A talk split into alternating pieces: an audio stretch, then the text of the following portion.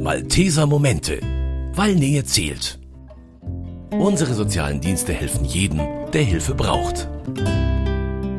Wenn ein Vater oder eine Mutter einen schweren Unfall hat oder völlig unerwartet stirbt, dann kann es sein, dass die Kinder in der Familie mit ihrer Trauer alleine bleiben. Das ist jedenfalls die Erfahrung, die das Kriseninterventionsteam KIDS der Malteser in Gröbenzell bei seinen Einsätzen in den vergangenen Jahren oft gemacht hat. Daran soll sich nun etwas ändern. Den ehrenamtlichen KIT-Mitarbeitern ist es wichtig, dass Kinder und Jugendliche nach einer traumatischen Erfahrung langfristig unterstützt werden können. Eine professionelle Trauerbegleitung soll das idealerweise leisten. Und tatsächlich ist es gelungen, so eine ehrenamtliche Trauerbegleitung als Dienst im Landkreis Fürstenfeldbruck aufzubauen. Und diesen Monat geht es nun damit los. Thomas Braun vom KIT Gröbenzell gehört zu den Initiatoren der Trauerbegleitung. Er erklärt uns heute in den Malteser Momenten, was so eine Trauerbegleitung leisten kann und wie man dafür ausgebildet wird. Und ebenfalls bei mir im MKR-Studio ist Antonia Fundulus als Koordinatorin des ambulanten Malteser Kinder- und Jugendhospizdienstes weiß sie, wie wichtig Trauerarbeit in den Familien ist. Sie stellt uns den Hospizdienst heute genauer vor und erklärt, wie man dort mit der Trauer von Angehörigen umgeht.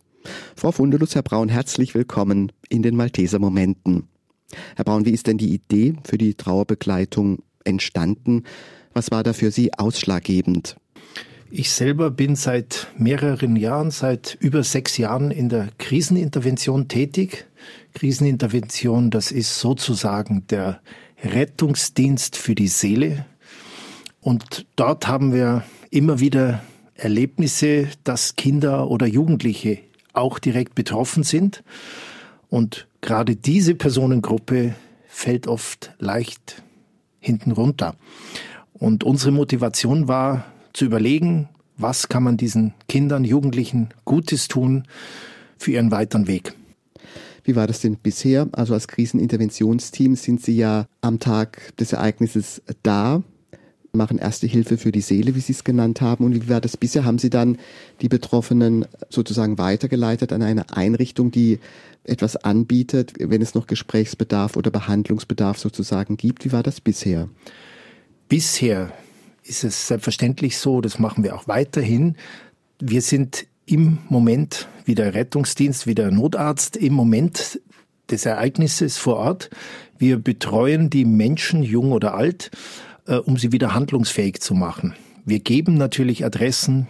Wir sehen uns als eine Art Wegweiser für ja, das weitere Leben. Wir verweisen an spezielle Einrichtungen, aber wir haben auch gemerkt, im Landkreis Fürstenfeldbruck fehlen solche Einrichtungen zum Teil. Wir müssen natürlich nach München verweisen. Hier gibt es sehr gute Hilfsangebote. Aber wir erleben auch, dass Menschen aus dem Landkreis Fürstenfeldbruck sagen, München ist mir zu weit. Frau Fundulus, jetzt sind Sie nicht involviert in dieses neue Projekt in Gröbenzell, aber Sie haben natürlich langjährige Erfahrung im Umgang mit Trauerarbeit bei Kindern und Jugendlichen. Wie ist das denn? Trauern Kinder und Jugendliche anders als Erwachsene?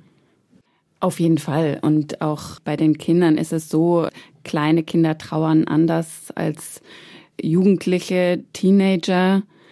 Also da gibt es auf jeden Fall Phasen ganz unterschiedlicher Art. Und da muss man oder kann man, wenn man das weiß, sehr individuell drauf eingehen. Herr Braun, wieso engagieren Sie sich jetzt überhaupt in diesem Dienst? Tod und Trauer sind ja doch Themen, mit denen man sich nur auseinandersetzt, wenn es unbedingt sein muss. Äh, vielen geht es jedenfalls so. Zum Beispiel, wenn ein Todesfall in der Familie eintritt. Wieso machen Sie das? In meinem Alter, also ich habe die Lebensmitte schon weit überschritten. Ich sage einfach für mich, äh, mir geht's gut, das Leben hat's gut mit mir gemeint, was nicht heißt, dass ich auch Schicksalsschläge erleiden muss oder musste. Aber insgesamt bin ich ein Mensch, der zufrieden ist, der glücklich ist mit seinem Leben, mit seiner Familie, äh, mit meiner Frau, mit den Kindern und der Eltern, soweit sie noch leben. Und ähm, ich habe gemerkt, auch aus eigenen Erfahrungen, dass bei dem Thema Tod und Sterben in vielen Fällen große Ratlosigkeit herrscht. Das Thema wird eher an den Rand gedrängt oder gar nicht behandelt. In letzter Zeit tut sich da Gott sei Dank was. Und ich denke, es ist genauso gut, äh, sich mit dem Thema Tod zu beschäftigen wie mit dem Thema Geburt. Das Leben hat einen Anfang und hat ein Ende und man sollte auf beides eigentlich gut vorbereitet sein. Und das ist so meine Motivation für mich selber, aber auch für andere Menschen. Und aus meinen Einsätzen in der Kriseninterventionsarbeit erlebt man immer wieder Menschen, die vor einer totalen Nichts stehen und vor einer großen Ratlosigkeit. Und wie reagiert man da? Stelle ich mir sehr schwierig vor. Ja, also wir reagieren, indem wir erstmal zuhören und in dem Fall in der Krisenintervention versucht man den Menschen natürlich Wegweiser zu geben. Wir bieten da auch schon Listen und, und kleine Wegweiser an, wo der zu betreuende Mensch abhaken kann, auf was er achten muss. Viele sind so dankbar für diese Hilfen, die wir leisten. Und was ich vorher kurz erwähnt habe, die Kinder und Jugendlichen fallen immer runter. Und deswegen versuchen wir, zusammen mit meiner Kollegin der Alexandra Obertreis und ich, in dem Fall einfach mehr Hilfen anzubieten, speziell für diese Altersgruppen. Was meinen Sie jetzt genau? Die fallen immer hinten runter, verarbeiten die langsamer, verarbeiten die später, kommt der Schockmoment später. Wie muss ich mir das vorstellen? Die Verarbeitung ist ganz anders als bei Erwachsenen, das kann man so sagen. Wir erleben, dass Erwachsene oft die Kinder komplett aus dem Geschehen nehmen. Tod ist nichts für dich, geh mal zur Nachbarin, du bist aufgehoben. Und die Kinder können es nicht erleben, was wichtig wäre. Sie müssen es erfahren, auch wenn es hart ist. Aber ich kann Kinder grundsätzlich nicht vor Dingen wie Tod, Trauer abschirmen. Und je früher sie es lernen, und wenn sie es noch in einer guten Begleitung lernen, äh, desto besser fürs weitere Leben. Das ist die Motivation. Hatten Sie da auch schon, weil das jetzt ja auch aus dieser Erfahrung der letzten Jahre bei Ihnen heraus geschieht, die neue Trauergruppe, eben da manchmal auch ein schlechtes Gewissen, dass Sie gesehen haben, da kann ich jetzt nicht weiterhelfen, da gehe ich jetzt einfach wieder und überlasse die ihrem Schicksal? Das schlechte Gewissen bleibt tatsächlich manchmal, nicht nur bei Kindern, auch bei Erwachsenen. Aber wir sind tatsächlich für den Moment da. Wir leisten erste Hilfe. Ich kann nicht ein Leben bei einem Erwachsenen, das 50, 60 Jahre oder noch mehr in eine bestimmte Bahn gelenkt wurde oder gelaufen ist, das kann ich nicht in so einem kurzen Besuch verändern. Wir können Hinweise geben, wir können Adressen von Fachleuten geben, was wir gerne tun, aber das schlechte Gewissen bleibt. Aber das muss man verarbeiten, weil wir können nicht die Welt ändern. Auch in dem Punkt nicht. Frau Frundelus, bei Ihnen in der ambulanten Hospizarbeit für Kinder und Jugendliche ist es etwas anders, weil es ja nicht erstmal so der Moment ist, wo das plötzlich eintritt, sondern ja, jetzt ein Fall in einer Familie nehmen wir mal an, ein Kind, ein Jugendlicher bereitet sich aufs Sterben vor, dann ist es oft ein wochenlanger oder monatelanger Prozess. Ist das dann ein anderer Umgang mit Trauer, mit den Betroffenen, mit den Familienangehörigen? Was für Erfahrungen machen Sie da oder auf was stellen Sie sich da ein? Es ist mit Sicherheit anders. Es ist vielleicht auch eine andere Art von Beziehung. Wir können mit unserem Dienst in die Familien gehen ab dem Zeitpunkt, wo die Diagnose gestellt wird, einer lebensverkürzenden Erkrankung. Das ist ja oftmals schon ab Geburt. Und dann begleiten wir die Familien tatsächlich häufig auch über Jahre. Also Kinder können manchmal mit auch einer lebensverkürzenden Diagnose stabil bis ins Teenageralter leben und dadurch ergeben sich teilweise sehr lange Begleitungen. Und ja, ich würde sagen, für die Familien ist natürlich auch wenn das Kind dann verstirbt, die Trauer da und die Lücke ist nicht kleiner als jetzt bei Familien, wo ein Kind plötzlich bei einem Verkehrsunfall verstirbt, aber die haben natürlich deutlich den Vorteil, dass sie sich darauf vorbereiten können oder schon eine lange Zeit sich mit diesem Thema einfach auseinandersetzen konnten. Und unsere Ehrenamtlichen, die gehen in diese Familien und sind oftmals für die Geschwisterkinder da, wenn es welche gibt, weil das auch Menschen sind, die häufig hinten runterfallen, muss man sagen, weil dann in den Familien häufig der Fokus natürlich bei dem Erkrankten äh, liegt und die sehr viel Aufmerksamkeit brauchen und in Anspruch nehmen. Und da sind Geschwisterkinder häufig, ja, kommen einfach ein bisschen zu kurz. Sie haben ja, glaube ich, auch noch eine Zusatzausbildung im Bereich Palliativ gemacht. Ich glaube, das ist ja auch wichtig, dass man auch ermöglicht, dass man zu Hause sterben kann. Ist es aus Ihrer Sicht also besser, mit der Trauer dann umzugehen, dass man diesen Prozess zu Hause erlebt, wie dass ich vielleicht über Wochen auch jeden Tag ins Krankenhaus gehen muss? Sie kommen, glaube ich, auch ursprünglich aus dem Bereich Intensivmedizin für Kinder. Ist das ein Vorteil?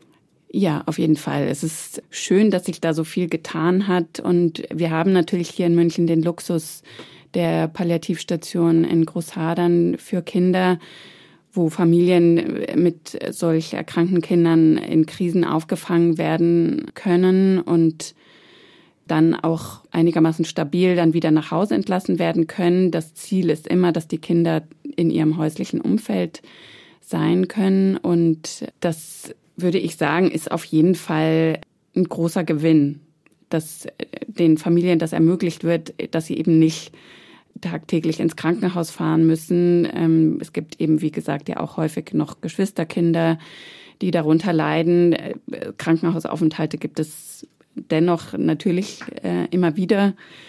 Und Arztbesuche, all das nimmt wahnsinnig viel Zeit in Anspruch. Aber wenn den Kindern ermöglicht wird, dass sie in ihrem häuslichen Umfeld ihr Leben verbringen können, dann ist das einfach was sehr Schönes. Und da gibt es die SAPPV-Teams für die Kinder in dem Fall, die die Familien begleiten, 24 Stunden da sind für die Familien, die Kinder sehr gut kennen und ähm, telefonisch Rat geben können, aber auch zur Stelle sind, wenn das gebraucht wird.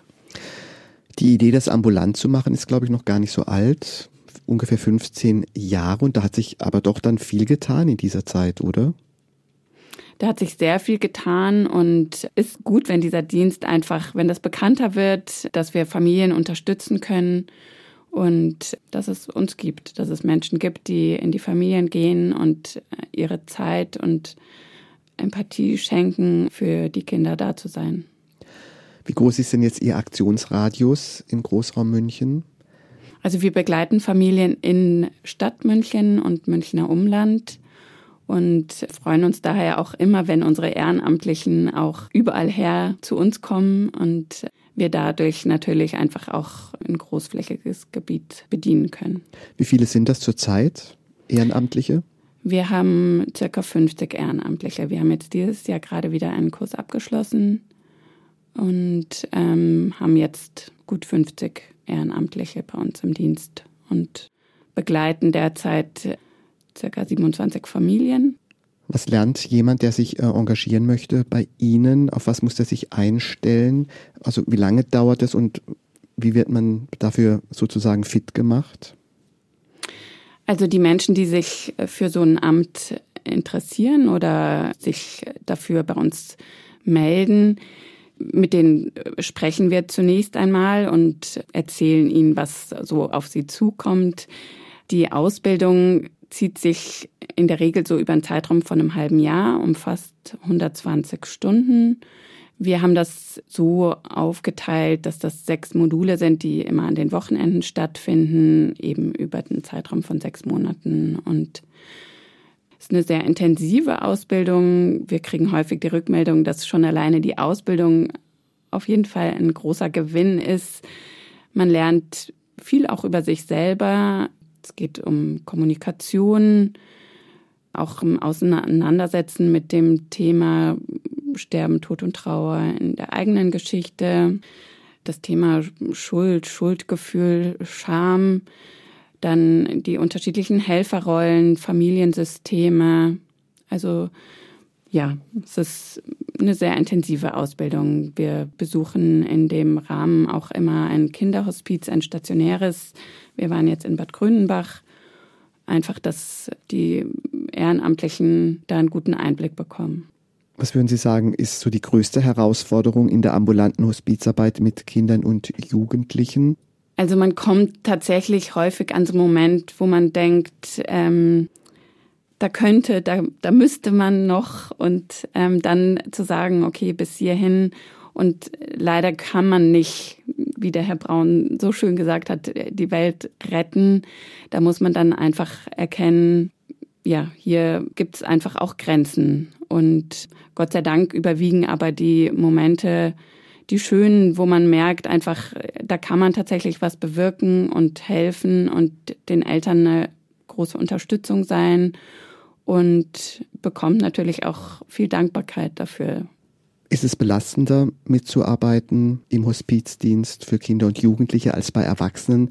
Weil bei einem älteren erwachsenen Menschen, so von der Logik her ist es ja klar, wir alle müssen mal sterben und bei den meisten geschieht das in einem fortgeschrittenen Alter. Aber bei Kindern, für mich auch als Vater, ist die Vorstellung wäre unerträglich. Das muss ich schon sagen. Ist es dann auch nicht viel belastender? Ja, es ist, ähm, ich bin auch Mutter von drei Kindern und für mich wäre es auch auf jeden Fall eine Katastrophe, so eine Diagnose zu bekommen. Aber es ist natürlich ein Unterschied. Jemand, würde ich sagen, in hohem Alter, der im Sterben liegt, dem man einfach die letzten Stunden noch vielleicht einfach ein bisschen Zeit schenken kann, zuhören kann, da sein kann ist sicherlich was anderes als jetzt im Kinderhospizdienst. Aber die Eltern bekommen diese Diagnose, das ist erstmal ein Schock und das Leben wird komplett auf den Kopf gestellt. Die müssen sich neu orientieren. Aber die wachsen auch an diesen Belastungen, genauso wie die Kinder, die vielleicht schon da sind, ähm, die dann als Geschwisterkinder ähm, eines so kranken Menschen heranwachsen. Und da kann man sie bestärken, da kann man ihnen eine Unterstützung sein und auch ermuntern, offen damit umzugehen.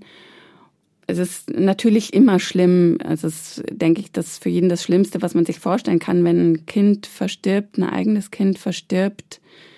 Aber diese Kinder, die leben eben einfach häufig dann doch Monate oder auch manchmal Jahre und es ist, wie ich schon gesagt habe, oftmals schon ein sich darauf vorbereiten können, und ja, die Eltern wissen einfach auch oft, dann ist der Zeitpunkt gekommen, wo es einfach für beide auch vielleicht dann der richtige Zeitpunkt ist. Dann ist das eine Art Erlösung.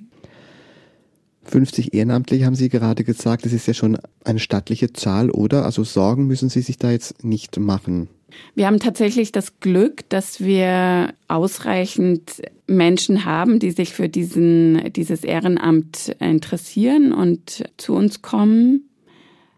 Gott sei Dank ist das so. Trotzdem freuen wir uns immer wieder auch über junge Menschen, die zu uns kommen und auch eben, wie gesagt, aus ganz München und Umland zu uns kommen, weil ja, der Bedarf wird natürlich nicht weniger. Und dann haben wir Ehrenamtliche, die einfach auch älter werden und dann nicht mehr so zur Verfügung stehen können, wie wir das brauchen oder es verändert sich generell irgendwas in ihrem Leben.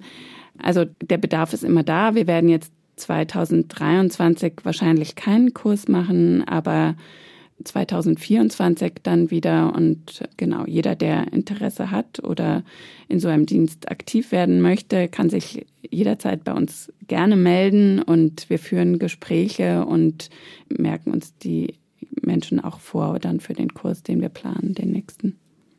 Herr Braun, Sie mussten sich ja jetzt auch erstmal überlegen, für diesen neuen Dienst in der Trauerbegleitung, was müssen die Ehrenamtlichen, die mitmachen, können. Wie haben Sie das konzipiert? Wie sieht da jetzt die Ausbildung aus bei Ihnen?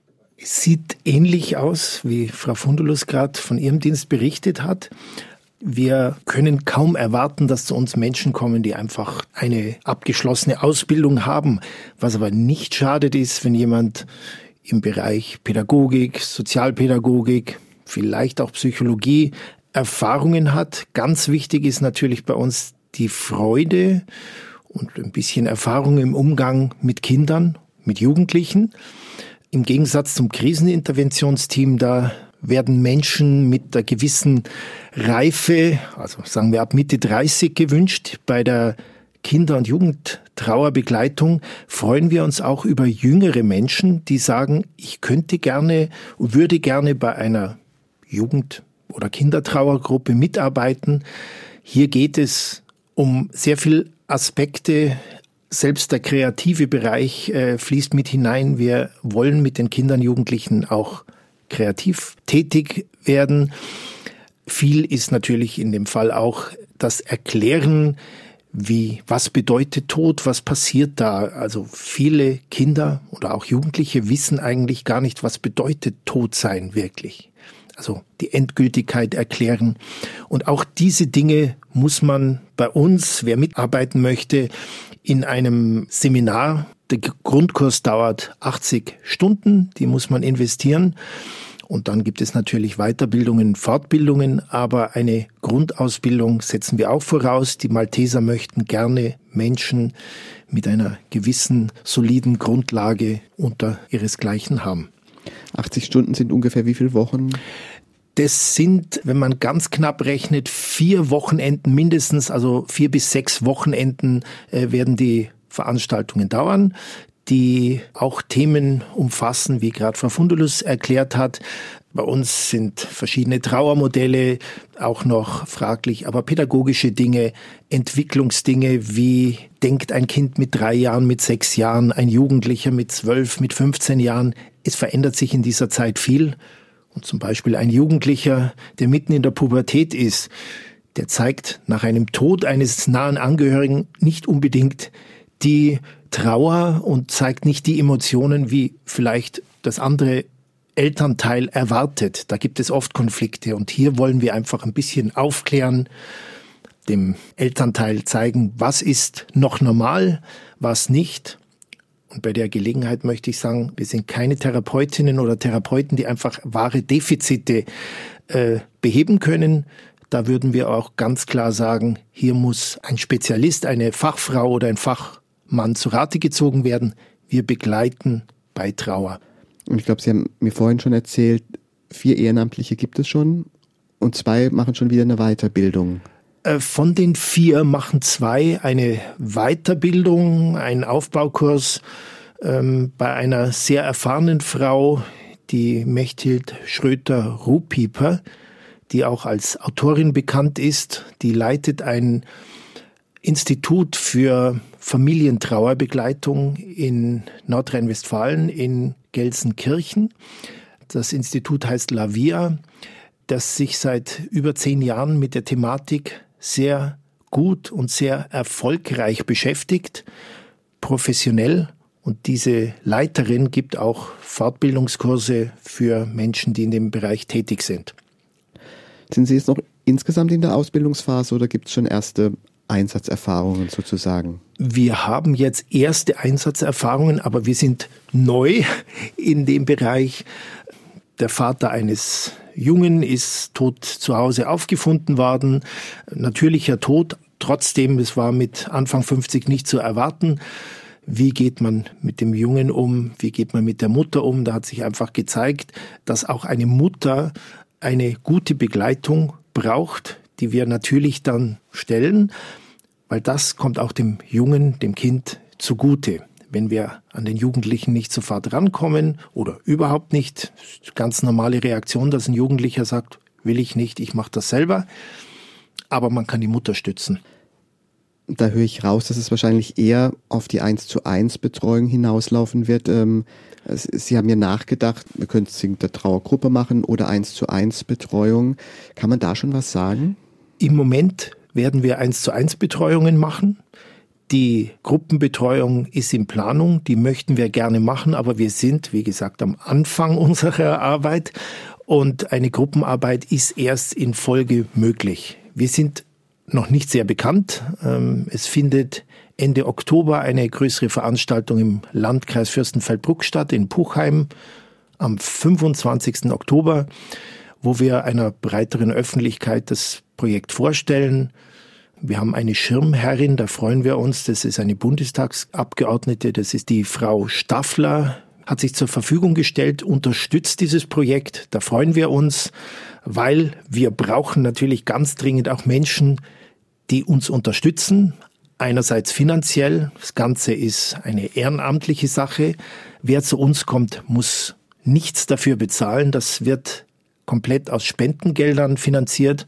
Also Wir freuen uns über Spenden und Unterstützung, genauso über Interessentinnen, Interessenten, die sagen, wir können uns vorstellen, dort mitzuarbeiten.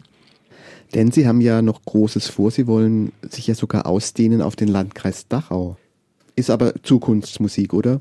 Danke, dass Sie das betonen. Das ist Zukunftsmusik. Wir fangen klein an. Wir wollen es gut machen. Landkreis Fürstenfeldbruck ist jetzt erstmal und der Landkreis Dachau, das ist für die Zukunft geplant. Wir sind, das sage ich nochmal, im Aufbau und wir möchten nichts überstürzen. Was ist so Ihr Idealbild von dem Dienst in zehn Jahren? Das Wenn Sie sich was wünschen dürften auch? Das ist eine gute Frage.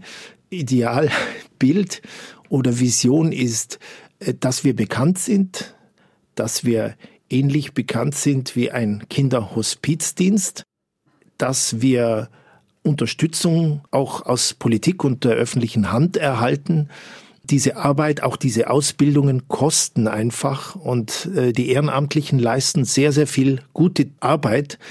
Aber die Gesellschaft, der Staat kann nicht erwarten, dass alle Menschen gute Arbeit für nichts machen. Also das Danke, das man erhält bei der Begleitung und Betreuung, das ist ein schöner Lohn. Aber ich bin der Meinung, auch die Gesellschaft, der Staat muss diesen Menschen, die solche Aufgaben erfüllen, auch in gewissen Dingen entlohnen. Es gab ja einen Vorschlag von der Bundesinnenministerin, zum Beispiel ein Jahr früher äh, in Rente gehen zu können ohne Abzüge. Das halte ich für eine gute Idee. Es gibt sicherlich andere Dinge, aber ich glaube, unsere Gesellschaft wird in Zukunft die ehrenamtlich Tätigen unbedingt und sicher besser stellen müssen. Sehen Sie das auch so, Frau Fundulus? Würde Ihnen das auch nützen beim ambulanten Kinderhospizdienst? Ja, mit Sicherheit. Also unsere Ehrenamtlichen, die leisten eine unglaublich tolle Arbeit, die investieren schon viel Zeit, ein, zwei Stunden die Woche. Das klingt jetzt erstmal nicht viel, aber wenn man, wir haben Ehrenamtliche, die arbeiten auch noch, stehen voll im Leben, haben selber Kinder, dann haben wir einmal im Monat Praxisbegleitung, wo die Ehrenamtlichen auch hinkommen, wo wir die Familien besprechen und Supervision. Es ist schon Zeit, die diese Menschen opfern und anderen Menschen schenken, zur Verfügung stellen und damit einfach wahnsinnig viel Gutes tun und nichts dafür bekommen, außer ein Danke, das stimmt. Selbst sind noch gar nicht mal so lange in dieser Aufgabe als Koordinatorin da vermute ich, da haben Sie ja auch noch ein paar Ideen, die Sie so in den nächsten Jahren umsetzen wollen. Was treibt Sie so um, wo Sie sagen, hier noch vielleicht eine Schräubchen drehen und da was verbessern? Also unser Ziel ist äh, definitiv auch, unseren Dienst noch bekannter zu machen. Und dann ist es hier leider tatsächlich so, wie der Herr Braun das gesagt hat, dass dieses Thema Sterben, Tod und Trauer sehr tabuisiert wird in unserer Gesellschaft. Das ändert sich sehr langsam, aber Gott sei Dank ein bisschen in die richtige Richtung. Aber wir möchten einfach gerne auch oder sehen das auch so ein bisschen als ein Bildungsauftrag, den wir haben, einfach auch in Schulen, in Kindergärten, den Kindern von unserer Arbeit zu erzählen und dieses Thema oder ein Bewusstsein dafür auch bei den Kindern zu erwecken, die das natürlich haben und sehr unbedarft auch damit umgehen. Das stellen wir immer wieder fest. Aber dass das einfach ein natürlicher Bestandteil des Lebens ist. Dann hoffen wir, dass Ihre Arbeit, Frau Fundulus, und auch jetzt Ihre, Herr Braun, dazu beitragen wird, dass sich da eine Bewusstseinsänderung bei noch mehr Menschen vollzieht. Herzlichen Dank, dass Sie heute da waren und uns Ihre Arbeit vorgestellt haben im ambulanten Kinder- und Jugendhospizdienst und jetzt in der neu eingerichteten Trauerbegleitung in Gröbenzell im Landkreis Fürstenfeldbruck. Herzlichen Dank, dass Sie da waren. Danke, Danke. Ihnen. Das war's von uns in den Malteser Momenten. Schön, dass Sie mit dabei waren. Am Mikrofon verabschiedet sich Paul Hasel. Das waren die Malteser Momente, der Podcast der katholischen Hilfsorganisation der Malteser in Zusammenarbeit mit dem katholischen Medienhaus St. Michaelsbund und dem Münchner Kirchenradio.